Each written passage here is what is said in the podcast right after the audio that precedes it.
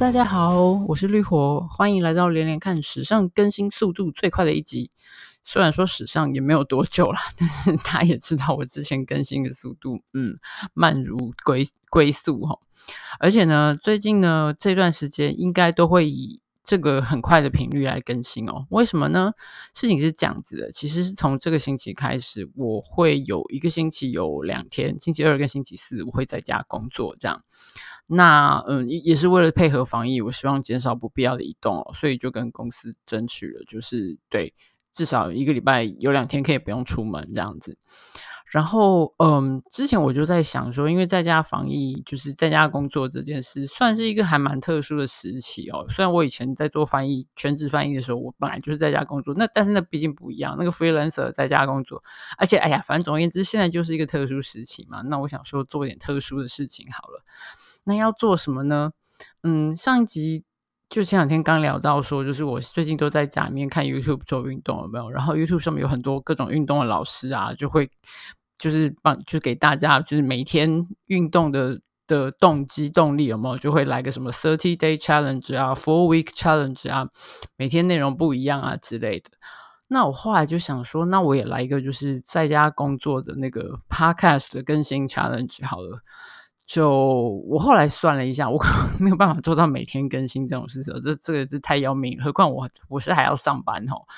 那我认真的算了一下，我大概可以更新频率，我想来挑战看看，就是一个礼拜更新三次，就是一个礼拜有三集这样子。那当然就是因为在家工作还是要工作啦，就是呃上正常的上班时间，我还是会。坐在我的书桌前面，开着我的电脑做我该做的事情哦。但是毕竟不用出门啊，然后呃，省下了准备出准备出门，然后通勤的时间，然后心情也会比较放松。那我是想说，我目前的计划是，呃，我大概会星期一跟星期三跟星期六的晚上。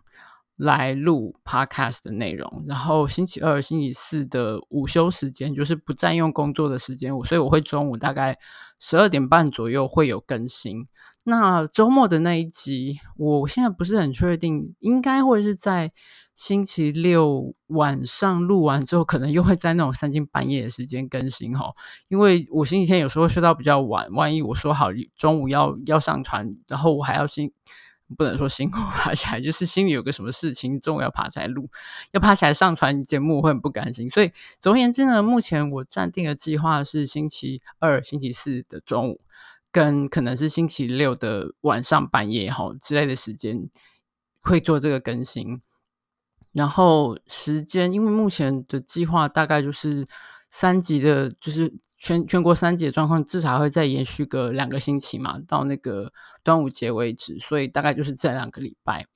那我要做的 podcast 的挑战是什么呢？我想来想去，本来想说。就是用 上一集我们刚用过那个人与人连接的梗哦，就想要做一个书与书之间的连接。可是我后来想说，这不是废话吗？我觉得其实这个本来就是我们连连看在做的事情啊。因为我当初 最最早我就说过，我想要做连连看，就是因为我喜欢把很多不同的书，或者是比如说嗯影剧作品之类，就是连在一起。因为就是你读久了，你读多了或看多了，你会发现大家之间会有一个。连接后，然后你抓出一个主题拿来讲，我会觉得这比较有趣。这也是当初我觉得我我我做 podcast 想要讲的东西。所以现在说书与书的连接，这这这其实是废话哦。本节目就是在讲书与书的连接。后来我决定了一个主题叫做呃 book hopping 哈，就是像人家所谓那个去旅行有跳岛，对不对？island hopping，从一个岛跳到另外一个岛上，就是在不同的岛之间就是移动这样。那我想到的主题就是像类似这种感觉，就是 book hopping，从一本书跳到另外一本书。那这个挑战的详细规则大概是这样哈，就是呃，我预期大概就是一集会讲一本书，因为 毕竟没有办法像之前，比如说平均一一个月更新一次那样花很多时间准备，所以可以一次聊很多书。那我现在的主要就是一集会讲一本书，然后呃。这个这本书必须是我书架上现有的书，当然之前也大部分都是讲我书架上有的书啦。可是毕竟有一些书，比如说呃之前读过或者是不在手边哈，在高雄家里之类的。但是因为现在都不要出门，而且我更不可能从就是没没有什么严重特殊的事情，我不可能从那个新北，我现在住在新北，我不可能从新北移动到高雄去，所以我只能用我现在书架上现有的书哈。然后这是第一个条件。然后，呃，第二个条件是我每一次跳出，就是我从这一集跳到下一集的书，至少这书与书之间要有一些关联，哈，不是说随机从架上捡出一本我想要跟大家聊的书就开始聊，这样有点，嗯，不能说无聊啦，但是就是既然说要说挑，既然号称挑战嘛，那当然要给自己一点，就是，嗯，对，就是挑战这样子，哈。所以大概是这两个哦，对对对，还有第三个规则是，我不讲我之前在部落格呃那个对不起，脸书粉粉砖上面写过的，好、哦，部落格其实也算了，但是部落格毕竟写的东西很久以前了，那就是我不讲我写过文章讲过的书，好、哦，就是对，就是我之前已经写过，我不会把它拿，就好像这样有点偷懒，有点像是把之前的资料拿来就是再利回收再利用这样子，好。然后，对，这就是这次我在挑战的三个呃规则，这样子。那所以，我想想看，那我们就开始吧。好，对，就是从今天就这一集就开始吧。那么，嗯，我们今天破天荒的第一集挑战，我们要介绍的是什么书呢？呃，是一个主题跟我们现在大家都要待在家里面，就是没事别出门，感觉还蛮有。关联的一本书叫做《家手奇谈》哈，这个是呃最早是二零零九年，因为台湾这是台湾是缪斯出版社出版的一本呃一个就是日本小说家铃木香布写的一本算是算是奇幻小说吧。嗯，这本书其实我相信在台湾其实应该有很多人已经看过哈，因为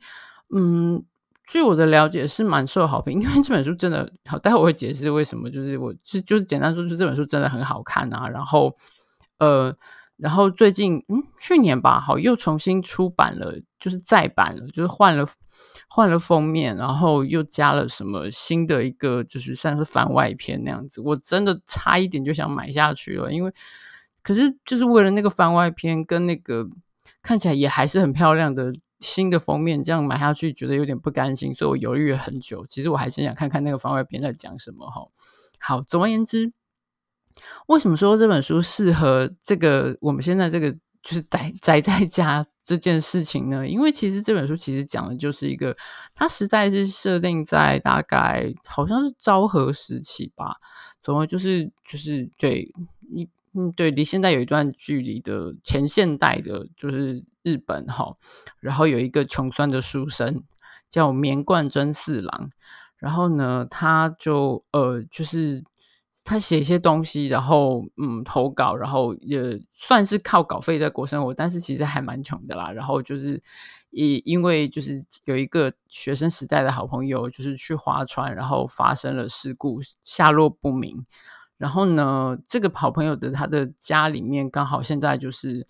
嗯，他没有提到母亲，就是说这个这个朋友的父亲要去已经嫁到别的地方的女儿家养老，然后那留下他们家这个老家，就是可以想象那种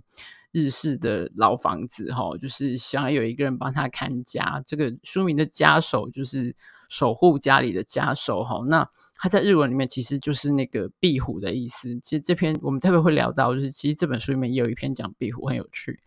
然后，嗯，对，就是请一个人去帮他看，就是请他去帮他看家，其实也算是帮他一个忙，因为他也是蛮还蛮落后的哈。有个地方可以免费住，而且不但说免费住，对方就是这个朋友的老的爸爸还说，就是你来帮我看家，他可以给你一点就是生活费补助这样子。他当然就就是。就忙不迭的就接受下来这个工作哈，那嗯，其实这本书大概 就是这样子而已。说到我觉得这本书说到什么奇幻小说之类的哈，就是比如说你想说，嗯，不管是市面上常看到的也好，或者是我们习惯知道，不管在改编成小说、电视什么的之类的，就是可能是因为最当初，也不能说最当初，但是就是奇幻类型，这个有点像是开山始祖哦，那个托尔金哦，他那个魔戒三部曲一写就是个长篇，非常非常长的那种大江大海的那种篇幅哈，然后就是横跨什么遥远的时空啊，然后史诗般的剧情啊，什么什么。庞大的战斗啊，华丽的场面啊，啦啦啦，噜噜噜，非常华丽之类的东西吼。可是，呃，这本书完全不是这样，它基本上就是发生在这个穷书生。然后就算起来，应该是因为它书里面有很明显的季节感，差不多应该是一年的事情吧。我我想一想，应该差不多就是一年的。他就是在这个房子里面，这个家里面发生的事情。那这个家到底发生什么事呢？这就是这本书有趣的地方哈。因为这本书的重点在于。这个家，它的日式旧房子，它的一个庭院，哈，庭院里面有很多很多种不同的植物，这样子。然后呢，他他住进来之后，也没有特别认真去打理。总而言之，就变得有点像是一个，嗯，说的好听是充满野趣啦，哈，就是说的直接一点，就是可能就看起来像是一个荒废的荒废的园子，哈。可是就是里面长了很多，就是这些植物都长得很茂盛，因为也没有人工的干涉嘛，哈。然后呢，他跟这些植物之间。发生的故事，这样讲好像有点奇怪。可是其实从那个整本书的第一篇就已经就已经大概那个 tone 就已经就已经设定出来了。然后它的第一篇是白日红，白日红这个植物，嗯，其实我不是非常确定说为什么就是缪斯他们在编辑，因为它其实每一本它呃这样说啦，就是这这本书每一篇它就就是一个一个短篇故事连在一起，然后每一篇都是篇名都是一种植物哈。然后，呃，然后缪斯也很非常非常认真，这本书真的做的很漂亮，就是里面封面到里面就是请了插画家专门的来画这些植物哈，就是工笔的画这样子，然后画得很漂亮，然后底下每一每一种植物也会有注解，告诉你它的学名是什么，然后日文的原名是什么，中文的俗名是什么，就是都写得很清楚。那其实我不是非常确定说当初为什么决定就是把百日红这个名叫百日红，因为百日红。好像其实，在中文里面，我觉得比较常、更常看到的花名其实是紫薇哈。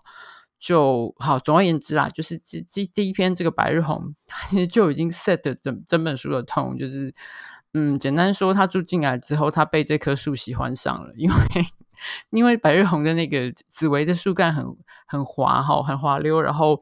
呃，日文那个别名叫做呃，诶，等一下是圆不爬吗？就是猴子也爬不上去之类的吼。还是叫圆滑，就是圆猴子会滑下来这样子，他就觉得很好摸，他每次就摸它一下，然后那个植物就是那棵树就喜欢上他了这样子，然后就是，然后每次就是他睡一睡，他为什么知道？他本来不知道啊，一开始这个这个作者跟我一样是个麻瓜哈，他也搞不太清楚，只是觉得为什么睡在家里面，然后假设晚上有风的时候，那个那个那个那棵树，这棵紫薇，这个百日红的那个枝叶就拼命的往窗上这样贴，往上打，好像想要进来这样子。那是谁告诉他这棵树喜欢上他的呢？噔噔，这就是这本书的另外一个另外一个主调，立刻就在第一篇压，就是很快就出现了，就是他那个已经呃，就是划船失踪的那个好朋友哈，那个好朋友姓高堂哈。这个高堂，然后他怎么他就出现了哈，很呃非常理所当然的，没有任何解释就突然出现在他面前，然后出现方式也很怎么说，应该说是很风雅嘛，就是你知道，就是日式的那种房子里面，他们都会有一个老式房子都会有个壁龛嘛，哈，那壁龛里面就要挂挂那个挂轴，哈，那有可能是画，也有可能是书法，那在这个情况里面，他们的壁龛里面挂的是一幅。一幅画，然后是有一个湖，然后有船，然后上面还有那个湖边有停着一只白鹭鸶在看水里面，准备要捕鱼，要捉鱼这样子。然后他这个呃划船失踪的这个朋友，就是乘着那艘 船从这从这幅画里面出现了哈，就跑来。后来他这这有点像是他的传送门哦，他后来动不动嗯就会从这个这个从这个画里面出来哈，然后跟我们这个主角好像也。不以为意，有一点觉得有点奇怪，又有一点理所当然接受这件事吼，就跟他聊天，然后那个人就跟他说啊，那本书那棵树喜欢上你了啦，然后他就说哦是哦，然后这个主角个性也就是就是他有点温吞，可是也是面对一些奇怪的事，好像也是嗯好莫名其妙就接受了这样子，那他就说那怎么办？被喜欢上怎么办？然后那个朋友就说没关系，你你不要再常常跑去摸他，但是你可以念书给他听吼。就可以让他的就是像，一方面就会让他有得到一些安慰，然后就慢慢的平息他的热情，不要让他太迷迷恋你这样子。反正就是这本书第一篇的故事，然后我真的觉得那时候看了觉得很妙。其实我现在不太记得为什么当初买这本书，除了因为我觉得很大的原因是因为这本书实在长得很美哈，就是那个工笔画的那个植物很写实又很漂亮，然后。然后我对呃，因为自己跟呃自己在做翻译的时候，跟缪斯合作过好几本书，那我对他们的选书品味跟他们的编辑水准都非常的有有信心哈，所以基本上只要是我兴趣的东西，我大概就就会买了哈。那这本果然就是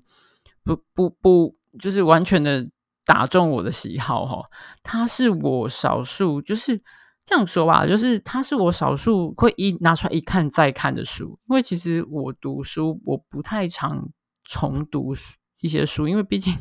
其实买书，我像如果你自己常买书，你也知道，就是买书买的量到最后，其实就跟玩游戏，你在 Steam 上面买游戏一样哈，就是你买了堆在里面，想说总有一天会玩，总有一天会看，总有一天会玩的游戏，总有一天会看的书，绝对超过你实际上消化的量哈。当然那个。那个毕竟就是书相对来说比 Steam 上面很多，尤其是动不动在特价游戏，理论上是要贵一些啦，哈，而且又比较占空间。那嗯，理论上理论上就是你看书的消化量会比很多我听到那种就是在 Steam 上面买了一狗堆游戏，一大堆的游戏，然后都没玩的那种，就是消化量会稍微好一点。但是毕竟就是。简单说，就是我很多书大概看过一遍、两遍，就是很喜欢的书，会读完不久又再看一遍，大概就是这样。说有什么特殊需要，也许隔一段时间或隔几年会再去看个第三遍之类。可是《家手奇谈》我一直留在身边哈，因为像我很多书，我住在台北，然后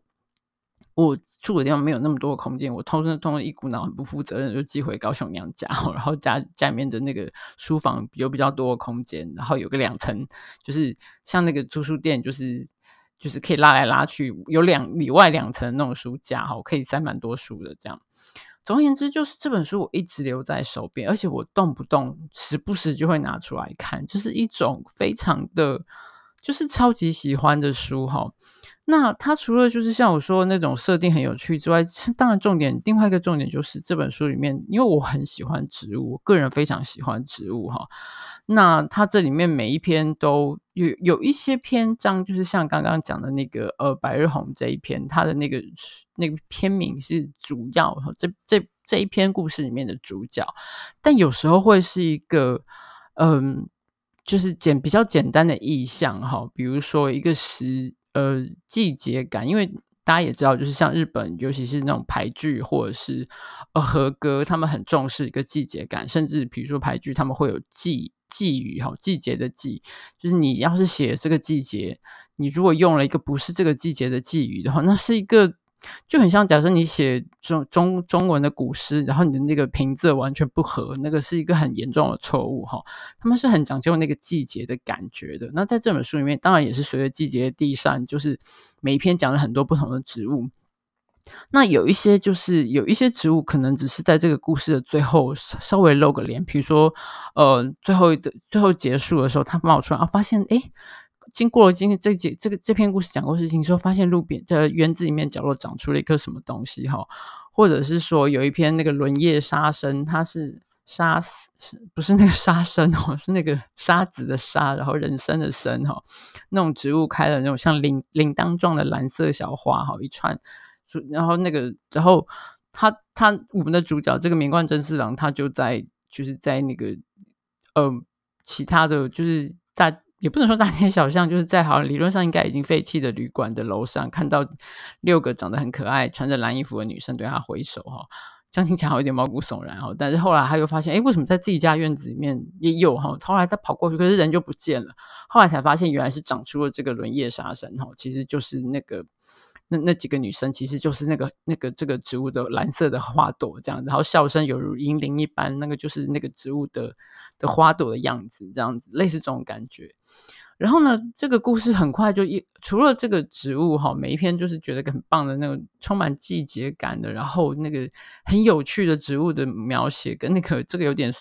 有点有点刷仙，可是有一点有趣的这个主角，有点温吞的个性之外，还有一个很重要的角色就是。他养了一只狗，其实本来不是他要养哦，他就说他连自己都养不活哦，他怎么可能去养狗？可是就是他那个网友哈，那个那个已经已经过世，可是没事会跑回来的那个朋友，那个高堂就是撮合了一只狗狗哈，就是跟他住在一起。这只狗狗叫五郎，五郎很重要，五郎是这本书的主要 角色，他比这个比我们这个主角能干多了哈，还会排解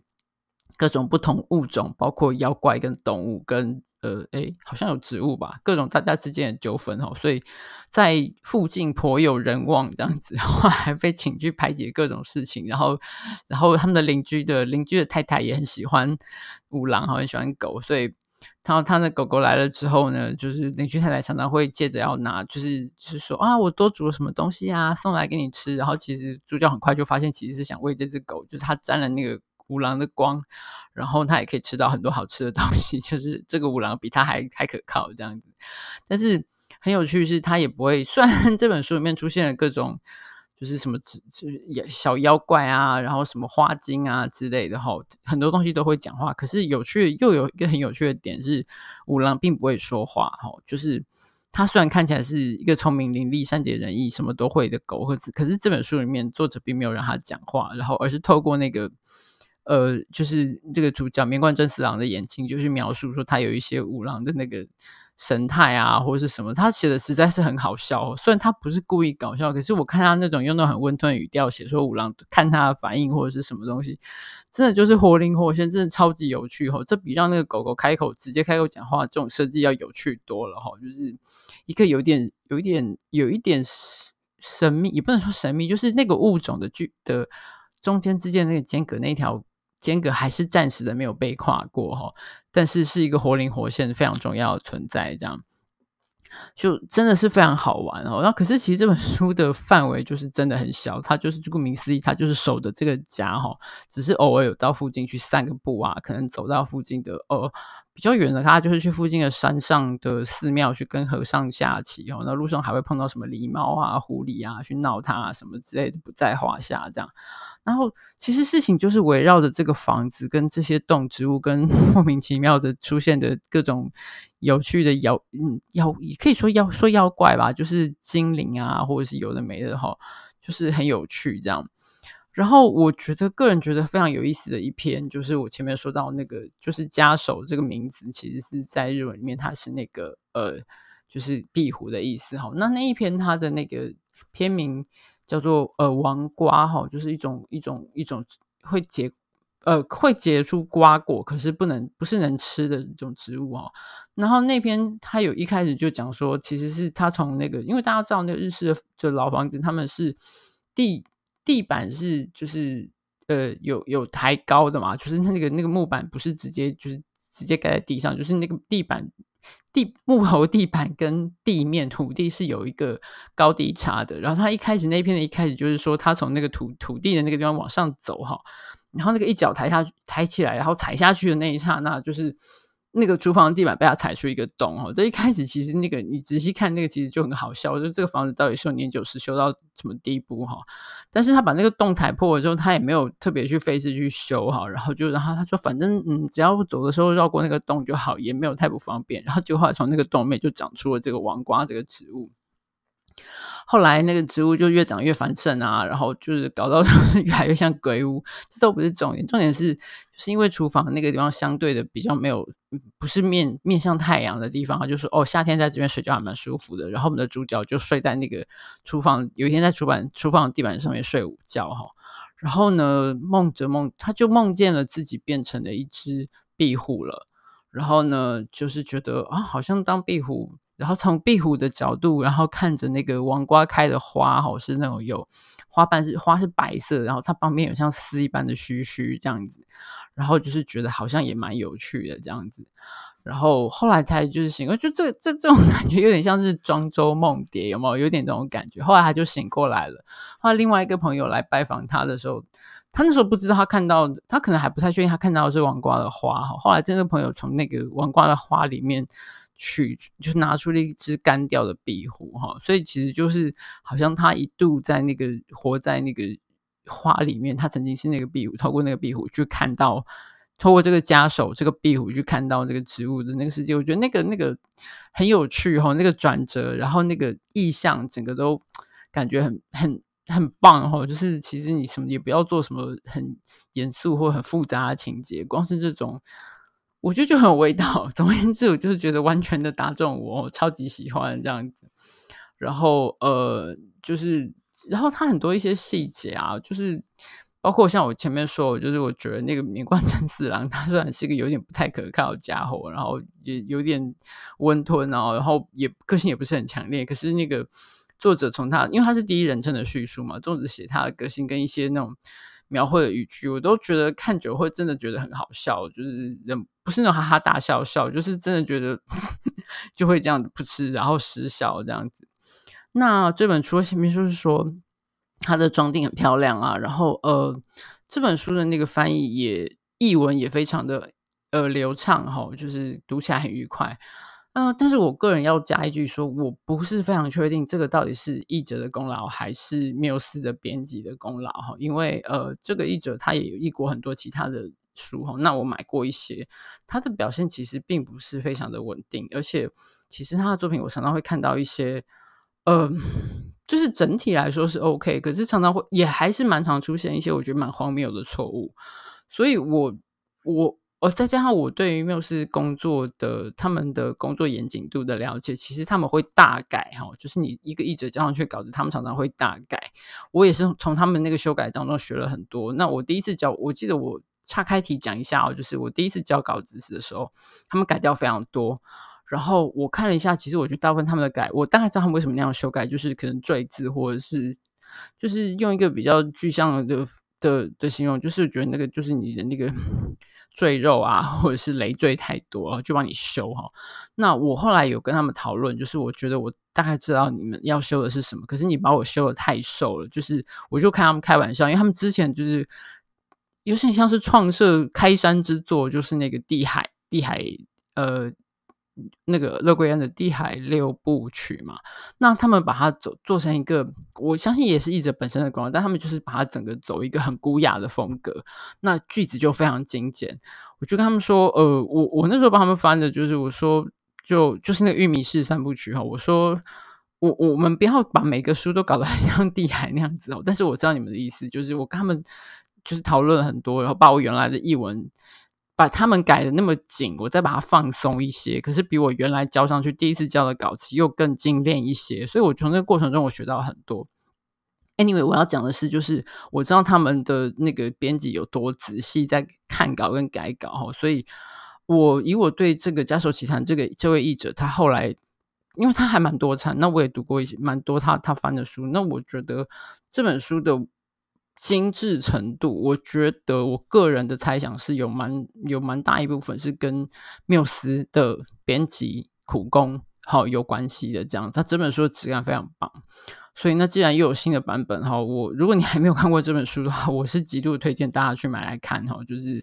那顺便可以告诉我一下那个番外篇写什么，我真的很想知道。还是我应该要去图书馆啊？可是现在图书馆又不开，我应该去图书馆借来看一下这样子。那这个就是对，就是我们现在要乖乖待在家里，然后就是守在家里不出门的时候，我觉得这本书超级适合拿来看哈。然后呃，顺便要提，就是虽然说就是每一集只会讲一本书，但是因为这本书后来有出出了，我觉得也是很好看的续集，叫做《冬虫夏草》哈，那也是缪斯出的，是出版是二零一四年吧哈。然后这本书也是也是也是有跟那个就跟。呃，加手奇谈一样，就是去年是去年吧，就一起出了新版本哈，这样。然后呃，冬虫夏草的那个范围还是同一个主角哈，也还是他跟那个五郎。然后，但是这次范围更大，因为他这次出门去旅行，然后那为什么出门去旅行呢？嗯，好，我可以大概透露一下，就是五郎他很出门很久没有回来了，然后我们的。主角就开始担心，就去就去找他哈。那去旅行也是经过各种乡野啊，然后到了一些奇妙很奇妙的地方啊。那个拉出去的那个线就更轴线就更长哈。那其实真的是很好看，尤其是尤其是最后这本书的最后的最后那几段，我觉得那个文字的节奏跟那个那个那个意象哈，真是完全完全打中我，结束的非常精彩。不过因为这本书比较厚，然后他跑出去的那个碰到他出去旅行碰到的人啊事啊都变得很多。其实我每次读这本书，我也反复读了很多次哦，读到后来都有一种混，也不能说混乱，但是我有一种迷路的感觉哈、所以我觉得，虽然我也很喜欢这本书，但是相对来说，《家手奇谈》它是一个更。范围更明确，也更容易掌握的哈，一再去重温的一个很精彩的故事。那《冬虫夏草》就真的像是出去旅行一样，你可以把它想象成一个步调很慢，然后东拉东摇西晃，然后也没有很明确的目的，不能说没有明确目的啊，因为他的目的就是去找五郎，然后但是就是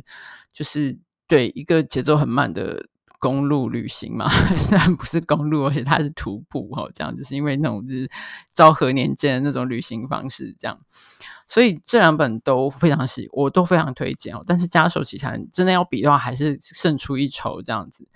然后铃木香布他其他的在台湾出的书缪斯也都出了好几本哦。但是后来他，我记得他有台湾有出的书我都买了，可是我觉得没有能够跟家守奇谈相比的哈，就是家守奇谈是真的很好看，就是百看不厌这样。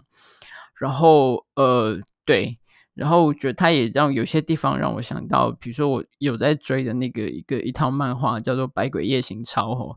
当然《百鬼夜行抄》是比较恐，有有有时候带一点恐怖的感觉的。的也算是奇幻漫画了，但是因为它是发生在一个日式的老宅里面，然后那个主角他们一家住在那个地方，有一点点像那种感觉这样，或者是另外一套那个呃《鱼柳堂梦语》哈，是从讲一个古董店，时代好像也差不多，时代应该也是是昭和吗？还是比那个是应该是大正吗？反正就是那个可能比昭和早一点，但是差不多那个年代，好发生在古董店的，也是一些那种。有一些什么奇幻啊、精怪啊，什么事情？画风是有点结，其实画风是比较偏少女漫画了。但是我觉得那个作者故事其实画的还蛮有趣，我还蛮喜欢的。虽然他的画工真的是数十年如一日，没有什么改变哦。总而言之，就是。除了那个那个家守奇谈很适合，就是在家里面读哈，有这种这种炎炎夏日待在家里面读，然后想象那些植物。如果你对植物很熟的话，我相信你会更有感觉哈。如果不熟的话，其实我觉得打开是 Google 查一下，其实也会很有感。好像尤其是我看这两本书的时候，我虽然我喜欢植物，但是认识的并不是那么多，可是。这几年还是多认识了一些植物哈。那我后来再重新看这本几本书的时候，看插图或者什么的时候，会觉得，哎，这个会是不是这个这个名字？虽然日文叫这个，是不是其实中文是这一种？然后去看一下底下的附注，哎，还真的是同一种呃。芥末高木科属种，对，同一种或是同一属的植物，就会有一种心里有点小得意哈，或者是有一些植物那个时候不熟，后来我终于知道那个植物实际上长什么样子。也许是因为读了这本书，对那个东西留下印象。比如说风斗菜哈，在在那个呃那个家兽奇谈里面有讲到这个东西，然后还可以拿来吃哈，然后我就有很深的印象。后来之后在那个脸书的，就是问植物名字的一个一个社团，对，我有加入这个社团。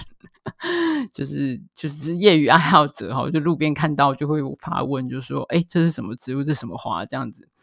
然后就看到很多人拍拍下实际，我没有真的去 Google，但是我看到人家拍，我就哦，我就很有感觉。原来哎，真的它就是跟那个插画画的一样哦，因为它长这样这样。然后我也很想像那个书里面一样，把它做来拿成做成料理吃吃，不知道是什么感觉这样。就就很就很有感觉，就对了，完全就是超级合我胃口的一本书这样。然后我觉得很适合，包括呃这两本书哈，包括你像待待在家的话，你可以自己想成自己是那个家手哈。然后如果你因为现在不能出门，就可以幻想你是那个冬虫夏草里面我们主角，就是徒步展开一段非常神奇的奇妙的旅行哈。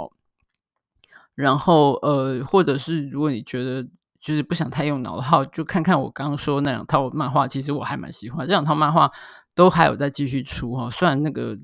呃，鱼柳堂梦雨其实基本上已经就是更新的非常慢，因为那个原作者的那个连载好像被停掉了，所以就是就是有点随缘的情况。有有稿好像是有稿约的时候才会画吧，我不太清楚哈。然后他会开，他也开了其他的系列这样。然后那个《百鬼夜行超》也还有继续在出，只是他的最新的一本，我不知道为什么台湾一直没有出中译本，害我很 害我很着急哦，因为我只能看中译本这样子。对，就是这两套都出了，呃，《与有唐梦雨》出了十几本，《八国夜行超》出二十几本啊，我就觉得是很适合在家里面宅在家的时候拿来读的哈。呃，《与有唐梦雨》没有什么太恐怖的地方，《八国夜行超》有一些些有一些故事是有一点偏恐怖，但是基本上我觉得都还蛮有趣，而且。那个主角他们一家人家族还蛮还蛮庞大的哦，读到后来看到后来熟了以后，有一种对他们都有充满了亲切感哦，就是嗯，就是对，就是跟他们都就是很感觉很熟了这样子，所以一再的重看，其实也还是很有滋味哦。好，所以呢，这个就是我们这个居家居家。抗防疫在家工作的 Podcast Book Hopping Challenge 的第一集，哈，那就到这里，我们就星期四再见喽，拜拜。